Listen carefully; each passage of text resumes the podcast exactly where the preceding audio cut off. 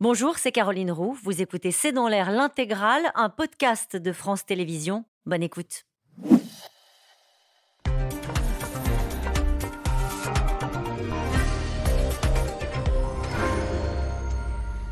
Bonsoir à toutes et à tous. La guerre s'étend donc sur le sol russe. Des incursions et une attaque de drones dans la région de Belgorod à la frontière ont obligé le Kremlin à évacuer des civils et un stock d'armes nucléaires. Moscou a exprimé sa profonde préoccupation et instauré pendant plusieurs heures une zone d'opération antiterroriste, une première depuis le début de la guerre. Un épisode humiliant euh, pour Poutine qui, vous le verrez, trouve parfois refuge euh, dans un bunker secret dont le plan a été révélé par un média américain. Sur le front, la Russie revendique la victoire à Bakhmut. Kiev attend les avions américains et Zelensky se rend sur le front de l'Est après une grande tournée diplomatique parfois décevante auprès des pays du Sud. La Russie attaquée, Poutine, Poutine bunkérisé, c'est le titre de cette émission. Avec nous pour en parler ce soir, Bruno Tertrais, vous êtes directeur adjoint de la Fondation pour la recherche stratégique, vous êtes conseiller géopolitique à l'Institut Montaigne, vous avez dirigé l'Atlas militaire et stratégique publié chez Autrement. Avec nous ce soir Anne Niva, vous êtes grand reporter à l'hebdomadaire Le Point, vous revenez de Russie euh, et de Tchétchénie où vous avez rencontré le président Ramzan Kadyrov, je cite votre reportage euh, publié dans Le Point au royaume tchétchène de Kadyrov. Elsa Vidal est avec nous ce soir. Vous êtes rédactrice en chef de la rédaction en langue russe à RFI. Enfin, euh, Daphné Benoît, vous êtes correspondante défense à l'AFP. Vous êtes présidente de l'association des journalistes de défense. Bonsoir à tous les quatre. Merci de participer à ce C'est dans l'air en direct. Nous allons commencer, une fois n'est pas coutume, par des images. Regardez-les, ces images. Euh, ce sont celles d'une ville fantôme on voit des images aériennes de Barmouth, euh, images signées du New York Times, réalisées euh, par voie aérienne, par drone euh, sans doute. Et on se dit, 224 jours de guerre, des milliers d'hommes qui sont tombés. Bruno Tertrais, pour prendre ça, ça pour prendre un symbole, mm. euh, pour essayer de reproduire, vous savez, la fameuse photo qu'on connaît des soviétiques qui euh, euh, accrochent un drapeau soviétique sur le Reichstag à Berlin, une photo très connue qui a d'ailleurs été reconstituée, puisque ça ne s'est pas exactement passé comme ça. Et on a vu les Russes essayer piteusement parce que tout ça est évidemment dramatique, piteusement, de reconstituer ce même type de scène avec un drapeau russe, justement, qui a été hissé. Mais je veux dire, c'est dramatique et c'est pitoyable. Ça rappelle aussi, euh, on est nombreux à avoir fait cette comparaison, ça rappelle aussi euh, le rasage de villes, d'abord russes, Grozny. Bah, plus euh, proche, voilà, bien sûr. En 2000, en 2000 ça ressemblait à ça. Exactement. Et aussi, malheureusement, des villes syriennes qui n'ont pas été seulement arasées par les forces russes, mais aussi par les forces syriennes elles-mêmes. Ça rappelle malheureusement beaucoup de choses. Et on est obligé de dire c'est la méthode russe. On voit beaucoup d'images de bombardements.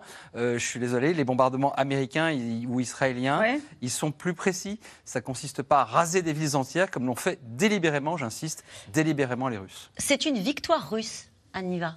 Ça fait des semaines euh, que Russes et Ukrainiens euh, se battent sur ce territoire-là. C'est aujourd'hui revendiqué par euh, Evgeny Prigogine en disant cette ville est tombée. C'est une victoire russe. Non, mais Evgeny Prigogine, il joue sa partie. Sa partie, c'est effectivement ces hommes à lui qui étaient sur le terrain et qui revendiquent cette victoire. Mais si on prend un peu de hauteur, ce n'est qu'une victoire symbolique. Mais les, les, télévisions d'État russes qui ne parlaient jamais de Bakhmut pendant toutes les semaines dernières, les mois derniers où j'étais en Russie, euh, en ont parlé juste euh, depuis dimanche, depuis ce moment où il y a cette victoire symbolique. Et c'est juste pour, pour dire qu'ils l'ont gagné. Bien sûr, ils ne disent pas que c'est symbolique, mais c'est le seul prise qu'ils revendiquent depuis plusieurs mois. Il n'y en avait pas d'autre. Pourquoi s'être autant battu si longtemps, avoir mis autant d'énergie pour une victoire symbolique? Je parle aussi des Ukrainiens dans cette affaire-là. Euh, est-ce qu'on n'est pas en train, pardonnez-moi de vous poser la question comme ça, de réécrire l'histoire parce que les Ukrainiens n'ont pas sauvé la ville?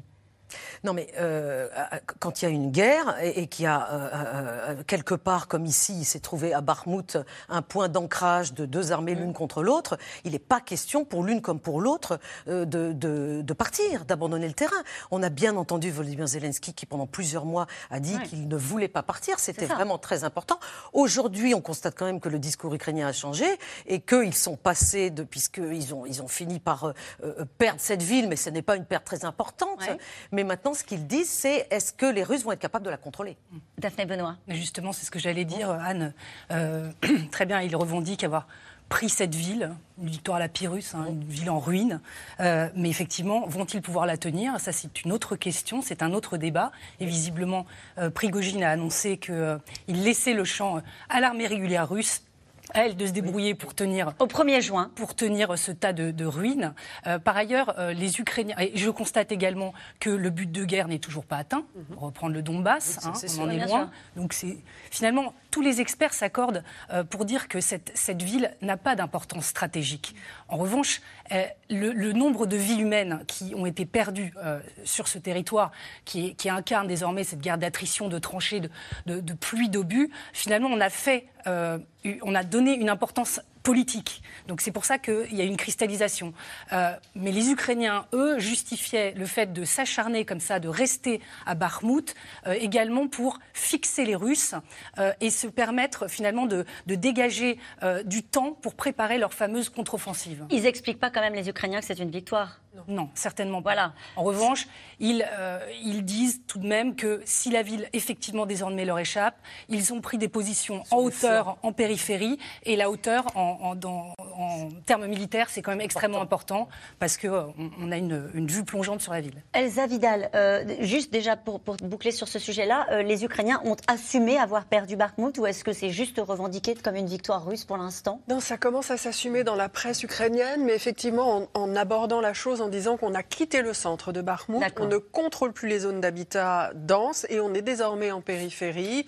Donc c'est très minoré et il laisse entendre qu'ils vont continuer effectivement à s'opposer à la présence russe. Et comme vous le disiez très bien, euh, perdre cette ville, c'est une chose, la prendre, c'en est encore une autre. Pouvoir la contrôler, ça va être très très long. Et ça va être aussi l'objet de cette diversion. il faut absolument capter des forces russes, les détourner euh, de leurs activités qui pourraient les amener à. C'était aussi le but de fixer les troupes russes, euh, en l'occurrence de Wagner, sur, sur ce territoire-là. On peut peut-être rappeler que euh, l'armée russe, les Wagner, ont perdu beaucoup d'hommes, plus que les Ukrainiens sur, sur cette bataille-là. Oui, il y a eu énormément d'estimations, de tentatives d'estimation, puisque les pertes font l'objet quand même d'un grand enjeu stratégique. Mais on sait que les Wagner ont perdu jusqu'à 100 hommes par jour sur le siège puisqu'on peut appeler ça presque un siège, sur la bataille en tout cas de Bakhmut, ce qui fait des pertes énormes, encore une fois des pertes énormes que sans doute l'armée russe n'aurait pas été prête à consentir, mais que les autorités russes étaient prêtes à, voir se produire concernant les éléments les plus bas en termes de hiérarchie sociale. Je rappelle qu'il y a quand même énormément de prisonniers qui ont été sortis euh, de leur euh, maison d'arrêt pour venir se battre et qu'il euh, est considéré que s'ils survivent, peut-être ils seront amnistiés, mais en tout mm. cas leur perte n'est pas ressentie dans pour la société. C'est pour ça qu'ils sont là, pardon. oui, tout à fait. Couper. Ça, c'est vraiment, je l'ai entendu dire beaucoup ça en Russie. Mm. Le fait que, si vous voulez, ces pertes russes n'ont aucune importance pour les Russes. Qu'est-ce qu'ils disent? Véritablement aucune. Bah, ils disent ce sont des tolards. Ils disent, ils disent, ce sont pas nos enfants. Mm. C'est du moment que ce sont pas leurs enfants, ils se sentent encore moins concernés.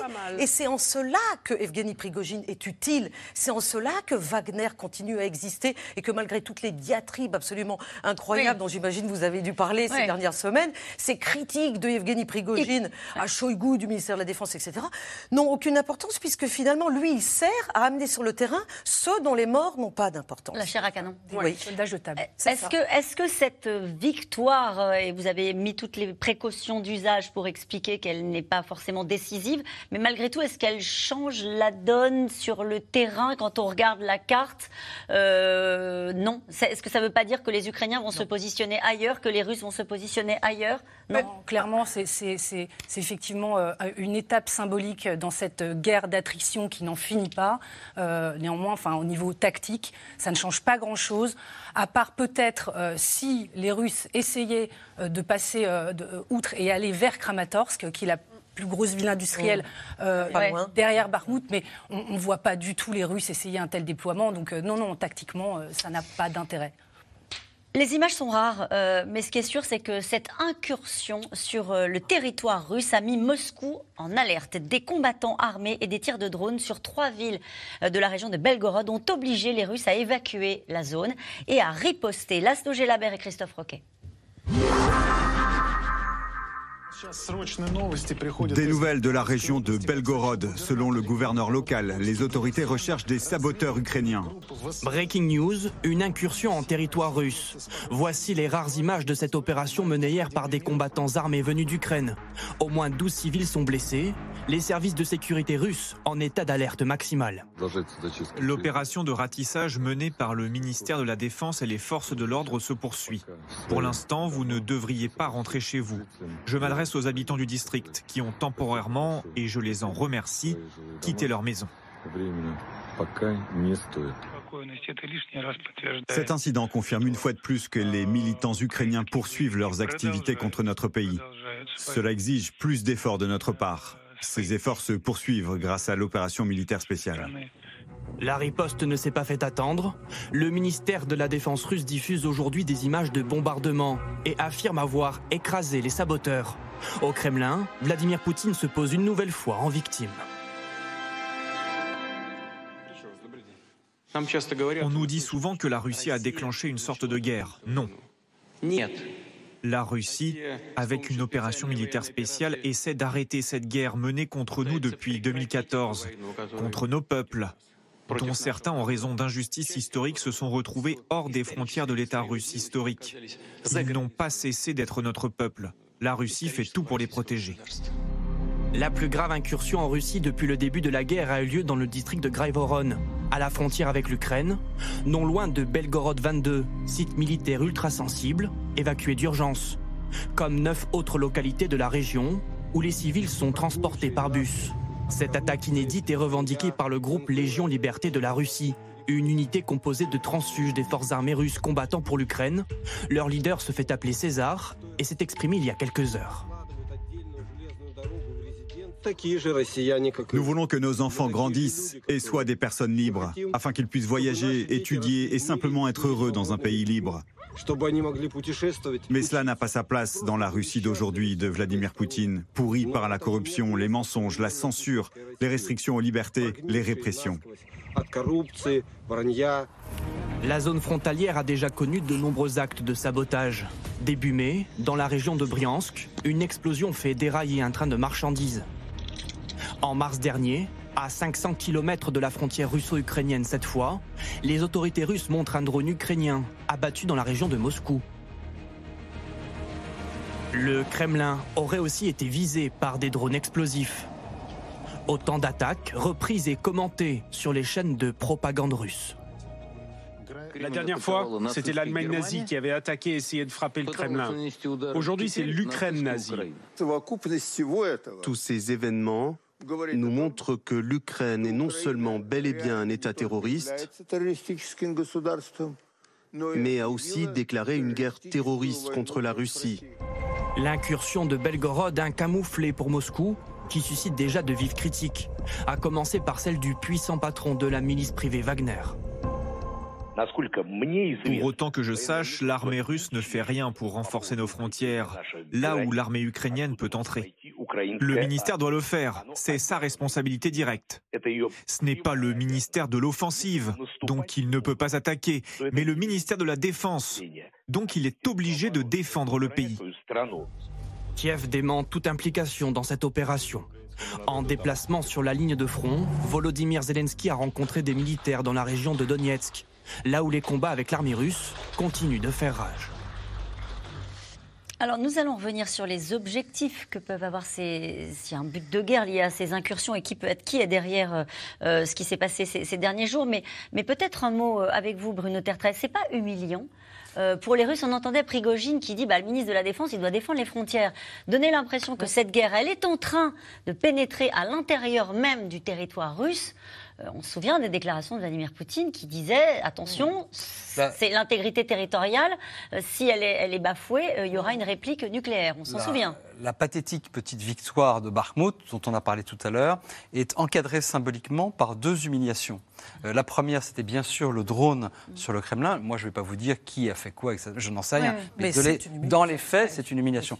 Et une deuxième humiliation, c'est de voir par surprise, comme ça, un, gouverneur mm. de, de, district évacuer les habitations parce qu'il y a une menace qui euh, Daphné Benoît tout à l'heure, dans, euh, entre deux reportages, nous disait ce sont les petits hommes verts, euh, ce sont les petits hommes verts de, l'Ukraine. C'est-à-dire la situation est renversée. Mhm.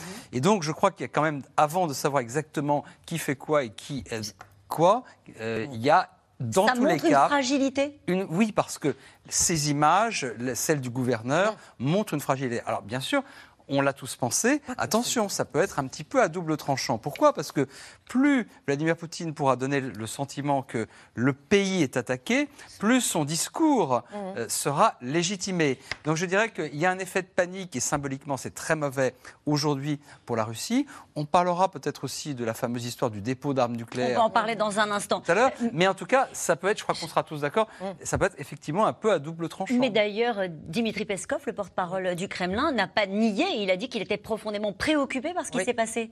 Oui, absolument. Vous avez raison de le souligner. Il n'y a pas eu du tout de velléité de la part du Kremlin de nier. Euh, il et, ça a même été euh, dit, montré, mais très rapidement hier aux informations euh, des, télévisions d'État. Moi, je pense qu'il y a trois buts de la part. donc les faits sont confus, mais en fait, il y a trois buts du, du point de vue ukrainien. D'abord, brouiller les pistes avant leur contre-offensive.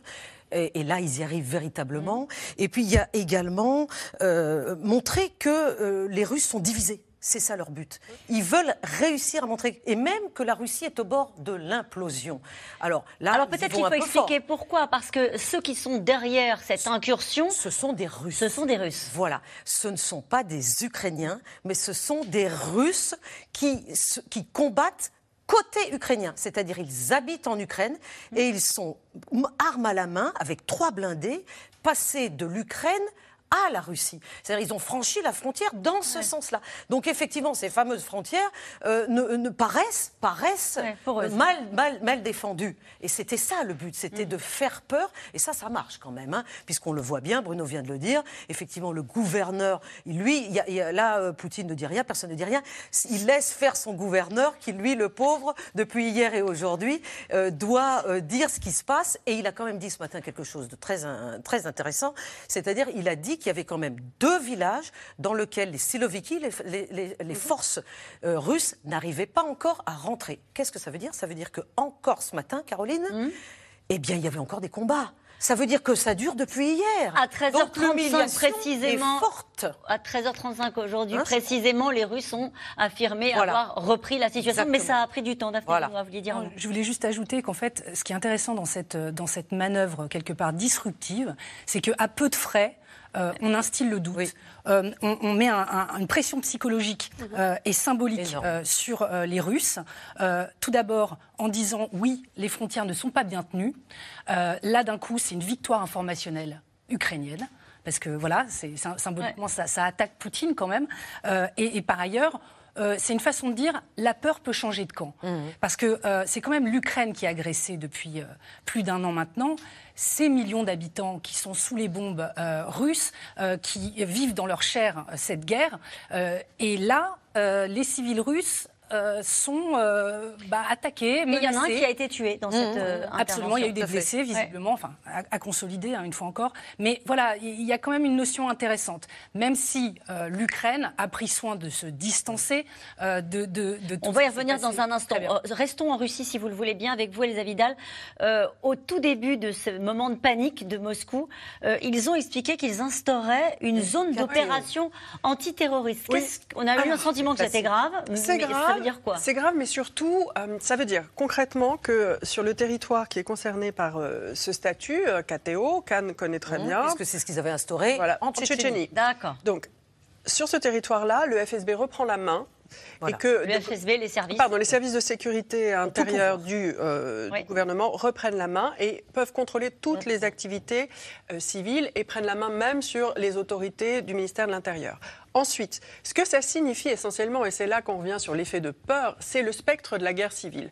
Parce que quand vous dites à un Russe qui a, moins, euh, enfin, qui a plus de 20 ans, KTO. Et Zachistk, ce qu'on n'a pas entendu dans le, discours du gouverneur, c'est qu'il dit donc voilà, on a mis en place une zone d'opération antiterroriste et en ce moment ont lieu des nettoyages. Zachistk, c'est ce qu'on utilisait en, en Tchétchénie, c'était les opérations les plus violentes contre la population civile.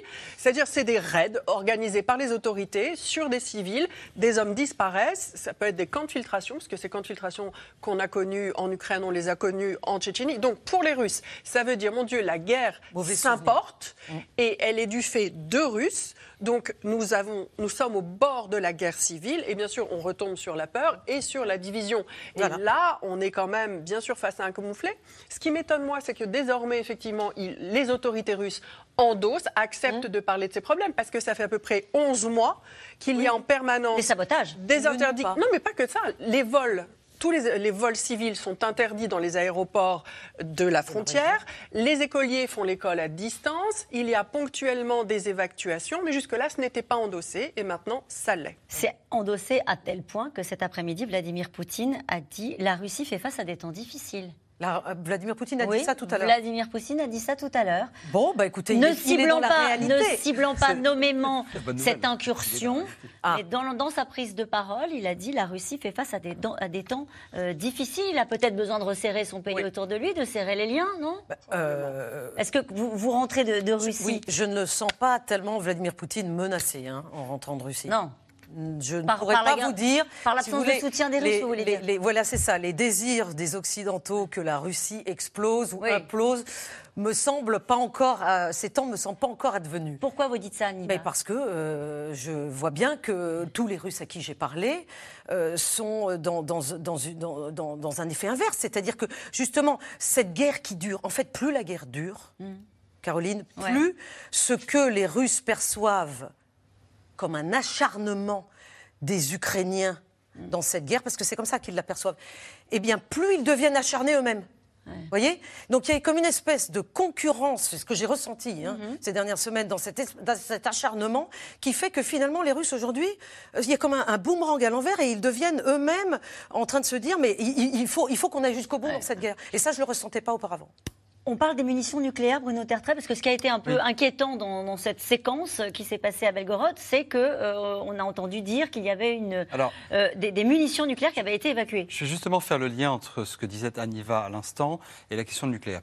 Euh, l'implosion de la Russie ou la guerre civile en Russie, attention, il y a très peu d'Occidentaux qui la souhaitent. Mm. À part quelques excités, euh, souvent polonais, parfois baltes, généralement américains, donc très loin, mm. personne ne le souhaite. pardon, ça, oui. Juste, juste, parce que ce qui est intéressant, c'est que Vladimir Poutine lui-même ne cesse d'en parler à chacun de ses Bien sûr, et vous savez mieux que moi, parce que vous allez sur le terrain depuis, depuis euh, bien des années, euh, que c'est une crainte récurrente en mm. Russie qui ne date pas de Vladimir Poutine. Mais personne ne le souhaite. Pourquoi? Parce que ça serait un saut dans l'inconnu phénoménal et qu'il y a en plus la question nucléaire. En 1991, qu'est-ce qui se passe? Il y, a, un débat aux États-Unis sur faut-il souhaiter que l'Union mmh. soviétique éclate ou faut-il au contraire tout faire pour qu'elle reste debout, en particulier à cause mmh, des armements nucléaires Et à l'époque, George Bush le père et James Baker euh, avaient justement gagné cette ligne. Il faut surtout aider à ce que l'Union soviétique demeure. Alors Bruno Tertrais, sur cette histoire d'évacuation. Belgorod 22 est un site d'armes nucléaires bien connu, c'est vrai. Bah euh, un site euh, pas, répertorié. le, plus mhm. important, mais un site répertorié. Il est assez proche de la frontière, donc il est très bien sécurisé. Mhm. Les Ukrainiens prétendent que les armes nucléaires, s'il y en avait, ce dont je ne suis pas du tout sûr, mhm. auraient été évacuées il n'y a aucune indication concrète, notamment euh, de ce qu'on aurait pu voir par satellite ou par drone, parce qu'une évacuation d'armes nucléaires, c'est pas un secret d'État de vous dire que ça se voit. Ça se voit. Et donc, je suis très méfiant sur ce qui s'est passé. Ce qui est sûr, c'est que l'endroit, voilà, il y a des bunkers spéciaux. C'est gardé par une unité euh, du FSB qui s'appelle le, 12e mmh. directoire, spécialisé dans la garde des armes nucléaires. On n'y entre pas comme ça. Ce n'est pas quelques commandos russes d'Ukraine qui vont arriver à, ouvrir les bunkers en question. Mais je suis très réservé parce que la seule source qu'on ait, c'est une déclaration ukrainienne. Oui. Alors, Elsa Vidal, justement, parlons des Ukrainiens. Euh, Xavier, dans le Pas-de-Calais, ces groupes de combattants anti-Poutine sont-ils aidés? Je rajoute, un, pardon Xavier, un peu à cette question. Sont-ils aidés par, par Kiev? Évidemment, évidemment, ils proviennent a fortiori. Euh, les incursions ont lieu à partir du territoire ukrainien. Euh, il semble assez peu envisageable que ces hommes puissent aller et venir en tant que Russes ethniques ou Russes, peut-être tout simplement euh, détenteurs d'un passeport en Ukraine, passer la frontière aussi simplement, régulièrement, sans soutien. Et j'irai euh, un peu plus loin, je dirais que si ce groupe existe tel qu'on le présente, c'est-à-dire des partisans russes passés du côté ukrainien, ce que je ne peux absolument pas confirmer, je pense que personne ne sait à l'heure actuelle ce que sont ces légions-là, si elles sont, quelle est leur finalité et comment On les connaît, hein, c'est des combattants donc de liberté de la Russie et le corps des volontaires russes. C'est ça s'appelle. On les connaît, mais on ne connaît, pas véritablement comment elles ont été constituées, qui sont les hommes derrière, combien sont dans leur rang. En tout cas, il est impossible qu'ils puissent se livrer à ce genre d'activité sans avoir un appui politique, voire plus, de l'Ukraine. Et ce serait, j'ai envie de dire, bien normal. Est-ce que ça ne fait pas penser à ce qui se passait avec les Wagner à l'époque où euh, le Kremlin disait non, non, nous n'avons rien à voir avec les Wagner C'est exactement la réponse du berger à la bergère. Et c'est le commentaire en ce sens qui a été fait euh, par euh, nombre de, de dirigeants ukrainiens aujourd'hui en disant Écoutez, ça c'est un problème russo-russe, hein, et vous avez peut-être des séparatistes sur votre territoire, exactement ce que euh, Moscou répondait à Kiev en 2014 quand on avait vu des petits hommes verts apparaître en Crimée. Daphné Benoît, est-ce que nous ne sommes pas en train d'assister, alors l'escalade, euh, ça fait longtemps qu'on y assiste, et on va parler des F-16 dans un instant, euh, mais à une extension du conflit sur le territoire russe. On a parlé des sabotages, on a parlé des, de, cette incursion de soldats, et aussi il y avait, du, il y avait des, chars, hein, c'était pas juste des soldats, il y a eu des combats. Euh, est-ce que le, conflit est en train de pénétrer, pénétrer sur le territoire russe? Alors, c'est intéressant de voir que les Ukrainiens euh, euh, nient toujours être impliqués dans quelques opérations sur le territoire russe, dans la mesure où c'est euh, la garantie qu'ils ont donnée aux Occidentaux en échange de, la livraison d'armement. Donc ça, de toute façon, au niveau euh, du discours, les Ukrainiens ne bougeront pas là-dessus. Donc on peut toujours dire que ce sont des milices et, qu'on n'a rien à voir avec des proxys, Des proxys, comme euh, on utilise bien, bien des, nations dans le monde. Après, est-ce que on étend le conflit au, territoire russe? Moi, je, je, constate quand même que depuis quelques mois, et ça s'est intensifié ces dernières semaines, on assiste effectivement à une vague de sabotage, euh, de euh, déraillements ferroviaires, euh, d'attaques de, drones sur, par exemple, des dépôts de carburant, etc. Au-dessus du Kremlin mhm. Au-dessus du Kremlin, alors ça, ça a une valeur symbolique. Et pour le coup, je ne saurais pas dire d'où ça vient. beaucoup. personne ne sait d'où ça vient. Tous ces sabotages et toutes ces opérations, effectivement, plutôt à la frontière entre l'Ukraine et la Russie, eh ben, ça ressemble quand même beaucoup à ce qu'on appelle en termes militaires du shaping, c'est-à-dire le modelage du champ de bataille avant une offensive. C'est-à-dire C'est-à-dire qu'on prépare le terrain mmh. euh, et que là, pour le coup, les sabotages, ils concernent quoi? Des dépôts de carburant, euh, euh, le, les rails, etc. Ce qui veut dire les, les voies logistiques par lesquelles passe l'approvisionnement des troupes russes en Ukraine. Donc, c'est une façon d'affaiblir l'adversaire. voilà. Ça a un but, c'est important ce que vous dites, Daphné Benoît. Ça n'a pas simplement un but psychologique qui est de faire peur, de déstabiliser les Russes comme vous nous l'avez expliqué, il peut y avoir un but militaire stratégique Absolument. de cette opération. En tout cas, euh, tactique et disruptif sur les lignes d'approvisionnement de l'adversaire pour euh, justement euh, essayer de l'affaiblir avant le, le, grand coup de la grande offensive. voilà, si je peux donner une information sur ces deux groupes, même si c'est pas clair, parce qu'ils ont quand même parlé entre hier et aujourd'hui. Légion Russie libre appartient à la Légion internationale ukrainienne. Et cette Légion internationale ukrainienne est sous commandement militaire officiel ukrainien. Oui. Donc ça, c'est quand même important de dire. Mais ce que les combattants ont dit aujourd'hui, je crois, c'est que effectivement, leurs supérieurs étaient au courant de cette opération qu'ils allaient mener. Voilà, on envoie un des représentants, mais que euh, ça ne voulait pas dire que c'était des officiels et leurs supérieurs dans l'armée ukrainienne qui les contrôlaient mmh. cette opération et qui l'avaient fait d'eux-mêmes. Donc, ce qui est important, en fait, c'est le lien des uns avec les autres. Ce que je voulais rajouter, pour compléter exactement ce que disait euh, Daphné juste avant, c'est qu'un des effets de cette incursion plus massive que les précédentes, encore une fois, ça fait quand même plusieurs mois qu'elles ont lieu. Un des effets, c'est d'avoir détourné des moyens russes du champ de bataille ukrainien de nouveau vers la Russie et d'avoir amené aussi un déploiement depuis Moscou de troupes vers la frontière. Donc Moscou plus certains lieux contrôlés par les Russes en Ukraine sont affaiblis. Un tout petit mot sur le droit, peut-être. Très vite. Oui, euh, avant que les gens ne disent, peut-être certains de nos téléspectateurs se disent, mais est-ce que l'Ukraine a le droit d'attaquer la Russie Eh bien, en fait, sur le droit international, c'est très précis. Euh, dès lors qu'il s'agit de s'attaquer à des choses qui sont des dépôts d'armes, des unités qui sont proches de la frontière sur le territoire, mais qui contribuent, qui peuvent aider aux opérations russes en territoire ukrainien, c'est parfaitement dans le cadre du droit de la guerre. Alors, aller bombarder le Kremlin, ce que les Ukrainiens n'ont pas euh, la possibilité de faire, je ne pense pas en tout cas, euh, là, ça serait autre chose. Mais s'attaquer directement à des installations militaires dans la zone proche... Hein. il y a eu un civil, un civil tué. Il y a une panique, tout le monde s'en va. Euh, d'abord, je dis ce qu'est le droit, ah ce, que le gouvernement ukrainien a le droit de faire. Euh, là, le fait qu'il y ait une opération, ça ne veut pas. Je ne suis pas en train de dire que l'opération en question dont on a parlé est dans le cadre de ce droit international. Et puis par ailleurs, qu'il y ait des civils morts dans les opérations légales, ça n'est pas contraire au droit international. Bruno Tertrais, juste un point, Bruno Tertrais. Euh, est-ce qu'à un moment donné, ça peut poser un problème aux Occidentaux? On parlait des livraisons d'armes, etc. Est-ce que ce genre d'incursion, puisque nous parlons du droit, euh, on va dire encore dans un instant un mot des F-16 et des livraisons d'avions, mais euh, est-ce que il n'y a pas eu de réaction internationale à Alors d'abord, il n'y a pas de raison qu'il y ait des réactions immédiates dans la mesure où l'Ukraine euh, n'est pas. C'est ça. Dit que c'est. Deuxièmement, la seule restriction qui existe, et ça a été encore confirmé par Jake Sullivan, le, conseil, le conseiller à la sécurité de Joe Biden, c'est de dire nous ne voulons pas que nos moyens à longue hmm. portée nos missiles à longue portée soient utilisés pour tirer dans la profondeur du territoire russe. Même pour cibler des dépôts d'armes Alors, on est dans la nuance, parce qu'on peut tout à fait on va voir. On est dans la nuance, on verra. C'est une déclaration qui est autant politique mm. qu'opérationnelle. En tout cas, cette incursion va sans doute renforcer la paranoïa mm. euh, de Vladimir Poutine. C'est un site d'information américain, The Insider, qui révèle euh, les plans du bunker secret de Vladimir Poutine. Deux tunnels reliés par un ascenseur, un lieu uniquement dédié à la sécurité du président russe, niché dans sa propriété de 190 euh, 000 mètres carrés. Walid Berissoul et Aurélie Saner. C'est l'opposant Alexei Navalny qui, pour dénoncer la corruption de son ennemi Vladimir Poutine, avait révélé au monde entier l'existence de sa luxueuse résidence au bord de la mer Noire. Nous vous présentons le palais le plus secret de Russie, le palais secret de Poutine. Il s'agit du plus grand ensemble résidentiel privé de toute la Russie. Plus de 17 000 mètres carrés de luxe et de démesure, avec terrain de hockey sur glace et chapelle privée. Mais ce que l'on n'avait pas vu, ce sont ces deux entrées discrètes creusées dans la falaise.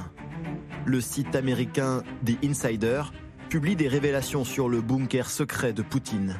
Deux tunnels reliés par un ascenseur, de quoi y installer un centre de commandement, un lieu uniquement dédié à la sécurité personnelle du président russe. Le complexe de la mer Noire a été financé par des fonds privés et reste une propriété privée il semble qu'il ait moins pour objectif de permettre la continuité d'un système politique que d'assurer la survie d'un seul individu. Une vie solitaire et paranoïaque dont un homme a été le témoin direct. Le capitaine Karakulov a été officier de sécurité au Kremlin pendant 13 ans. En octobre dernier, à la faveur d'un voyage présidentiel au Kazakhstan, il fait défection. Depuis un lieu tenu secret, le capitaine Karakulov révèle comment le président russe brouille les pistes en permanence.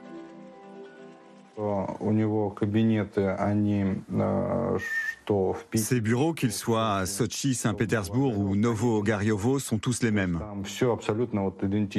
Tout y est identique. Il y a une fois où je savais qu'il était à Sochi, mais la télévision en arrière-plan le montrait en réunion à Novo-Gariovo. Alors j'ai demandé à un de mes collègues, mais il est déjà parti de Sochi? Il m'a répondu non, il y est toujours. Depuis l'invasion de la Crimée en 2014, poursuit l'ex-agent, Vladimir Poutine privilégie les déplacements dans ce train privé, moins facilement traçable que l'avion. Autre habitude, il n'a pas de téléphone portable et n'utilise jamais de connexion Internet. Il ne reçoit d'informations que de la part de son cercle proche, ce qui veut dire qu'il vit dans une sorte de vide informationnel. Notre président a perdu tout contact avec le monde. Il vit enfermé dans une bulle cognitive depuis des années. Il passe la plupart de son temps dans ses résidences, que les médias appellent à juste titre des bunkers. Et la raison, c'est qu'il est pathologiquement effrayé pour sa vie. Des détails sur un mode de vie qui n'ont évidemment pas échappé aux Ukrainiens. Lors des rares visites de Vladimir Poutine en territoire conquis, comme ici à Mariupol ou plus récemment à Kherson, Kiev alimente une rumeur persistante. Il n'y avait pas de Poutine là-bas, c'est certainement son sosie. Il n'en a pas qu'un seul d'ailleurs, c'est bien connu. Les sosies de Vladimir Poutine, au cœur du volet psychologique de la guerre entre Kiev et Moscou. Vous avez probablement entendu dire que Poutine avait beaucoup de sosies qui travaillent à sa place alors qu'il est dans son bunker. C'est un autre mensonge, un mensonge de plus. Vous pouvez tous voir notre président tel qu'il est. Il a toujours été hyper actif et il l'est toujours aujourd'hui. Selon un journaliste proche des services secrets ukrainiens, Vladimir Poutine aurait récemment échappé de justesse à un drone kamikaze en visitant ce site industriel. L'appareil, chargé d'explosifs, aurait volé 500 km dans l'espace aérien russe avant de s'écraser dans la banlieue de Moscou. Nous interrogions sur cette dernière information dans ce reportage euh, Vladimir Poutine qui aurait été la cible d'une attaque de drone. C'est vrai qu'on n'en a pas beaucoup entendu parler. Très peu, et c'est apparu euh, peu de temps après euh, l'affaire du, du, drone, des deux drones au-dessus des coupoles du Kremlin. Ce qui est très difficile à appréhender dans ces cas, c'est à quel point la vérité, quelle qu'elle soit, peut être utilisée et transformée et toujours mise à profit par le régime. Si vous êtes visé par une attaque terroriste, c'est que les vilains Ukrainiens euh, vous croient dangereux, peuvent effectivement s'avérer être un État terroriste et ça, c'est recyclé indéfiniment dans la propagande. Mm. Et autrement, on peut aussi vous dire, mais vous êtes finalement faible. Qu'est-ce qui se passe avec votre service de sécurité? Est-ce que c'est une guerre des services? Donc ça nous envoie aussi dans des, déductions et des hypothèses qui, à mon sens, nous, nous détournent du véritable objet et de ce qui se passe sur le terrain. Il y a beaucoup euh, désormais d'éléments qui, qui nous sont connus, qui s'inscrivent dans le, champ de bataille informationnel. Je pense que, par exemple, organiser beaucoup d'émissions sur Prigogine ou sur ses trop longuement sur euh, ces effets euh, de drone, c'est aussi euh, ce qui est recherché par certains de ces pouvoirs. En fait. Pourquoi? Parce qu'ils veulent ainsi détourner l'attention de d'autres préparatifs qui ont lieu, de changements, de nominations, de changements dans des institutions Vous qui pensez passent à quoi, Elisabeth bah, Par exemple, quand, quand on a vu ce, ces problèmes avec les drones au-dessus du Kremlin, il y avait concomitamment des changements dans l'appareil militaire russe, des nominations, passage de Prigogine sous une forme de, de curation euh, d'un autre militaire, comme si on essayait de contrôler Prigogine, de trouver des attaques. Il se passe beaucoup de choses loin des on moments tombe dans le panneau, ça vous êtes en train de nous dire. Mais hein. ça nous arrive. On est obligé de le faire. C'est difficile de ne pas tomber dans le panneau. Euh, cette question de Jean-Pierre dans le Barin, Poutine se sent-il mieux protégé dans sa datcha, je disais 190, de 18 000, j'ai dit 190 000 mètres carrés, non c'est très grand, mais quand même, 18 euh, 000 mètres carrés qu'au Kremlin? Il est plus protégé au bord de la mer Noire qu'au cœur du. Je ne sais pas dans les faits où est-ce qu'il est le plus protégé, mais tout ce que l'on sait, c'est qu'il aime davantage être dans sa datcha qu'au Kremlin. Hmm. Il est très très peu au Kremlin. Ah et, ce que l'on sait, et euh, grâce à ce, transfuge de, cet ingénieur qui a parlé des habitudes de, Poutine, et ce qui était marquant, c'était quand même de dire qu'il y avait les mêmes, le même mobilier, les mêmes bureaux dans chaque endroit pour qu'ils s'y sentent à chaque fois bien. Ah, mais c'est pas seulement ça, pardon, oui. Aniva. Il y a une autre raison. C'est que lorsque vous filmez oui, il y a aussi le décor, bien sûr, vous ne pouvez pas savoir, nous, de l'étranger, nous ne pouvons pas savoir Oui, oui, je suis d'accord. Mais je pense qu'il y a les deux. Et je pense que ce qui est intéressant aussi, c'était ce qu'on avait appris grâce à lui des habitudes de Vladimir Poutine, justement, qui voulait que dans chacun de ses bureaux totalement identiques, on lui mette, y compris quand il mm. voyage, la télévision russe. Donc Vladimir Poutine ne regarde que la télévision russe. C'est-à-dire qu'il il, regarde les propagandistes russes. Voilà. Si vous voulez, il n'est pas sur les chaînes Telegram, euh, il n'a pas les mêmes informations que nous, vous voyez, du tout. Il a toujours été bunkérisé ou il l'est davantage? Il l'est devenu il l'est devenu, et notamment, dit-on, euh, après le, Covid, puisqu'il y a encore autour de lui, c'est toujours la même source qui parle, euh, tous les gens qui ont accès à Vladimir Poutine euh, viennent, ont subi une quarantaine qui dure 15 jours. Hmm. C'est-à-dire il y a un roulement de personnes autour de lui. Si vous voulez, ça montre bien à quel point il s'éloigne quand même de, de, ben, de, de la réalité, puisqu'il continue à être dans cette ultra-protection, encore plus depuis cette guerre. Avec l'idée que le régime s'endurcit jour après jour, cette information, un ministre russe que vous connaissez certainement, moi je ne le connaissais pas avant de lire son nom, euh, Piotr Koucherenko, euh, l'un des vice-ministres qui est décédé, une mort euh, soi-disant suspecte, car un de ses amis journalistes a, a, rapporté une conversation, et, dans cette conversation qu'il avait eue avec lui, il lui disait de toute façon on est piégé, on ne peut plus sortir, on nous a pris nos passeports. Mais ils ne peuvent plus sortir, effectivement, ça a été voté aujourd'hui. Désormais, quand on est un homme russe et qu'on passe la frontière, on peut vous saisir votre passeport. On a deux passeports en Russie, une pièce d'identité intérieure et un passeport qu'on dit international. On peut désormais vous le saisir. Si vous avez été condamné administrativement, au pénal, si vous avez été suspecté de banqueroute ou si on trouve qu'il y a quelque chose de douteux avec votre titre de voyage. Et donc, ça veut dire que si vous êtes un homme russe d'âge d'aller combattre, de facto, vous ne pouvez quasiment plus sortir de Russie ou en tout cas avoir l'assurance de le faire. C'est aussi valable pour les fonctionnaires. Vous n'avez plus le droit de quitter la Russie pour des vacances à l'étranger normalement. Donc le pays se referme. Désormais, rentrer en Russie sera possible. Sortir de Russie pour les hommes va devenir de plus en plus douteux. Mhm.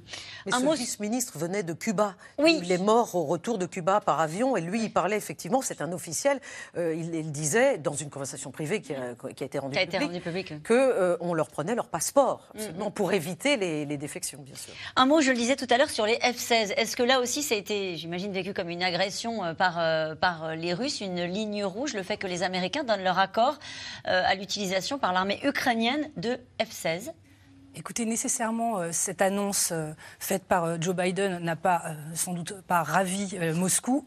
Euh, néanmoins, on constate quand même que euh, toute une série de lignes rouges depuis le début du conflit euh, en Ukraine sautent les unes après les, autres.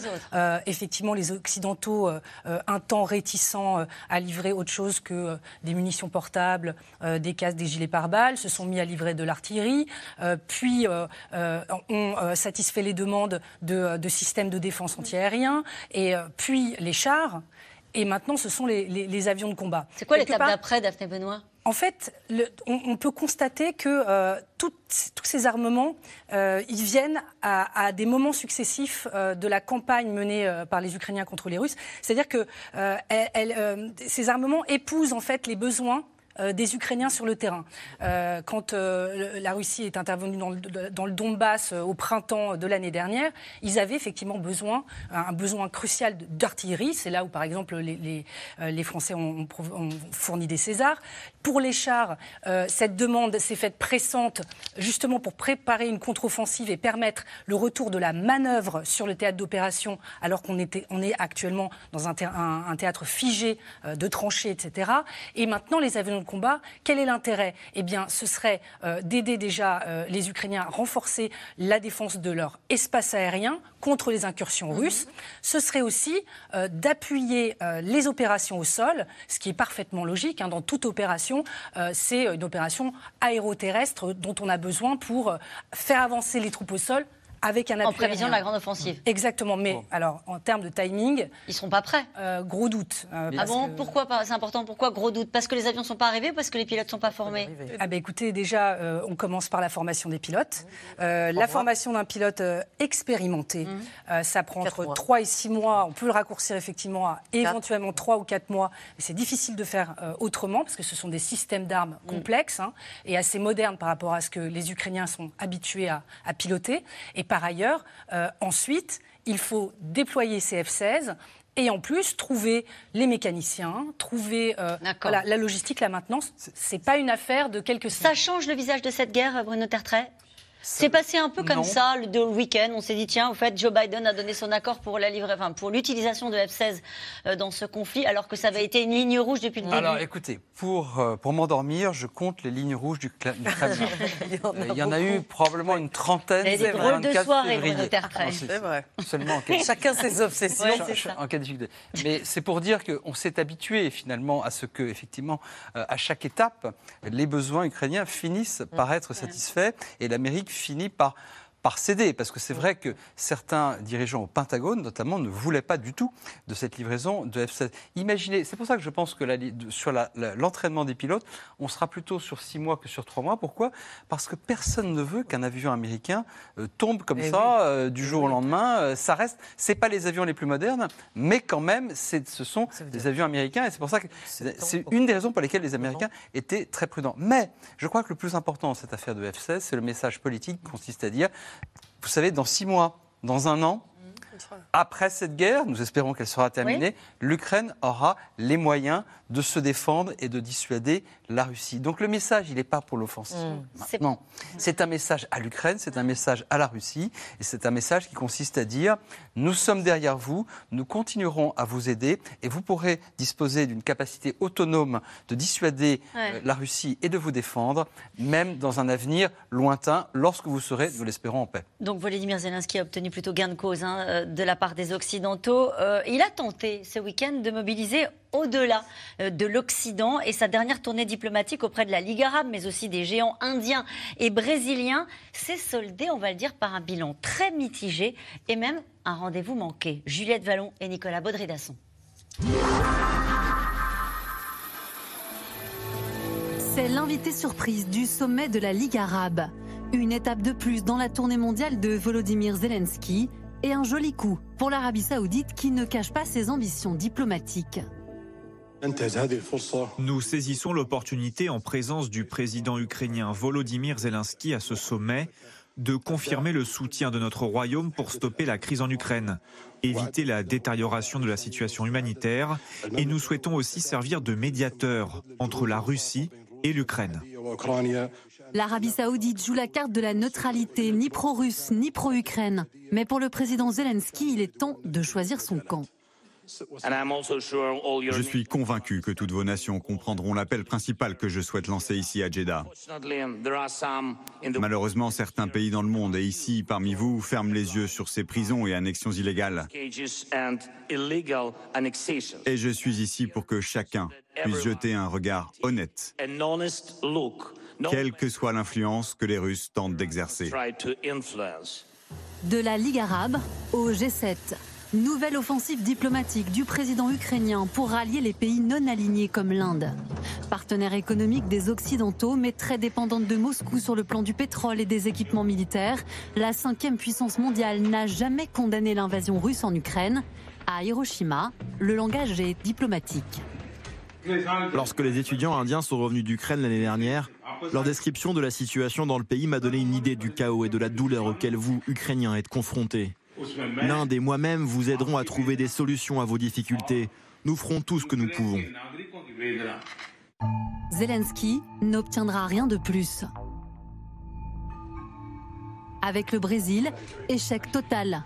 La rencontre avec le nouveau président Lula n'a jamais eu lieu et difficile de savoir qui est Snobeki. Lorsque mon entretien avec le président vietnamien s'est terminé, Volodymyr Zelensky n'est pas venu. Il avait certainement un autre rendez-vous et ne pouvait pas venir ici. Je n'étais pas déçu, j'étais contrarié parce que je voulais le rencontrer et discuter. C'est pourquoi j'ai pris rendez-vous avec lui ici, à l'hôtel. C'est tout. Vous savez, Zelensky est un adulte. Il sait ce qu'il fait.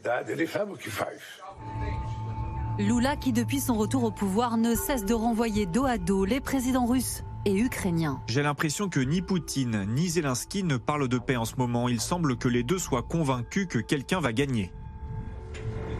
Au Japon, finalement, Volodymyr Zelensky aura surtout parlé avec ses alliés. La guerre en Ukraine a monopolisé les discussions, au point d'énerver la Chine, sommée par les dirigeants de faire pression sur la Russie pour qu'elle cesse son agression, réaction immédiate de Pékin. Le G7 s'obstine à manipuler les questions liées à la Chine, à discréditer et à attaquer la Chine. Une colère et une aubaine pour la Russie dans cette guerre diplomatique. où chacun bataille pour gagner de nouveaux alliés. Depuis 91. C'était plus compliqué quand même avec euh, le Brésil et avec l'Inde, même si on entend un discours euh, quoi, bienveillant de la part de Modi, l'Indien. Oui, euh, il faut quand même rappeler que Zelensky, c'est la première fois qu'il rencontre d'homme à homme, euh, physiquement, j'allais dire, ces personnes. Et je crois que ça peut avoir un impact à court et moyen terme sur la manière dont euh, des gens comme les, dirigeants d'Arabie saoudite, d'Inde ou autres voient effectivement la guerre. Vous savez, il y a une relation, il ne faut jamais négliger le poids des relations interpersonnelles entre mhm. chefs d'État et de gouvernement dans la gestion des crises. Donc c'est pas anodin. D'accord, il n'est pas revenu avec des armes saoudiennes ou indiennes. Mais c'est pas du tout anodin. Deuxième chose, alors l'épisode avec, euh, avec Lula est quand même presque Juste cocasse. l'Arabie Saoudite alliée de la Russie. Non, elle n'est pas alliée de la Russie. L'Arabie Saoudite, non, est plutôt alliée des États-Unis, mais elle joue un peu sa partition. Comme, comme trois ou quatre autres pays. Alors pour m'endormir, je pourrais aussi compter le nombre des pays qui ont annoncé vouloir faire des médiations. Vous faire la paix. Il y a l'Arabie Saoudite, je, on l'a appris tout à l'heure, enfin on l'a appris euh, à Jeddah. Il y a aussi le Brésil, l'Inde, la Turquie. Enfin, il y en a, il y en a un paquet. Les États africains. Les, États, africains, aussi. Mais pardonnez-moi juste pour être bien sûr de comprendre. On parlait de l'Arabie Saoudite, on va prendre les, les BRICS ensuite. Mais l'Arabie Saoudite, il n'y a pas des accords militaires avec la Russie? Pas du tout. D'accord. Non, les accords militaires, c'est avec les États-Unis. Il y a une entente, une connivence saoudo-russe sur les prix du pétrole. D'accord. Ce, qui est très, ce qui est très différent. C'est vrai que l'Arabie Saoudite joue une partition. C'est aussi une arme, mais Tout pas, la même, Alors, sur les BRICS, moi, ce que je trouve, c'est que finalement, euh, Zelensky est, arrivé, euh, peut-être les BRICS, c'est le Brésil. Et... pardon, Brésil, Russie, Inde, Chine et euh, Afrique du Sud, désormais. Mais euh, vous voyez, euh, Lula qui dit J'ai pas pu avoir mon rendez-vous, il était sans doute très mm. occupé. Attendez, on a vu les images. Lula, c'est le seul qui ne se lève pas quand Zelensky entre dans la salle. Il a compris qu'il n'avait pas, lui, de, véritablement de partition à jouer. C'est purement idéologique.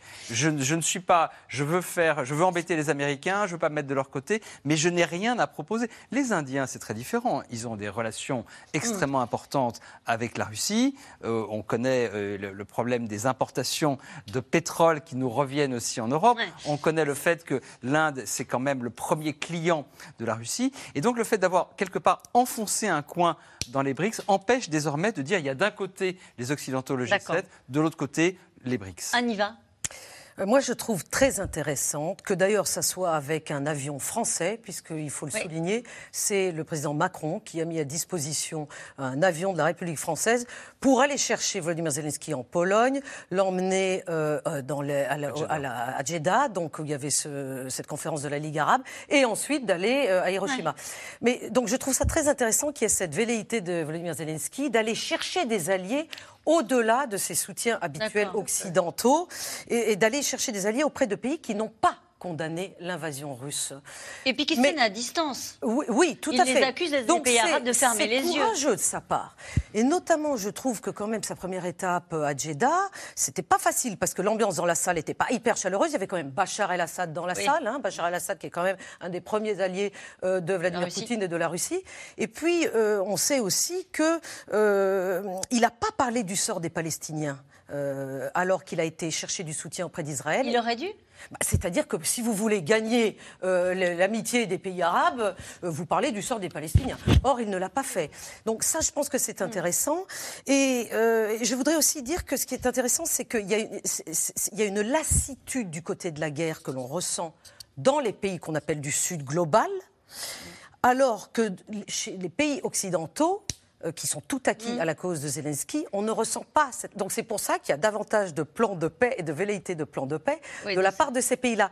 Mais pourquoi sont-ils lassés? Ça les impacte en quoi? Mais parce qu'ils disent c'est pas notre guerre. Ils disent c'est pas notre guerre. Nous, on, on, ne se sent pas concernés. Ceux qui se sentent le plus concernés sont ceux qui se trouvent sur le sol européen.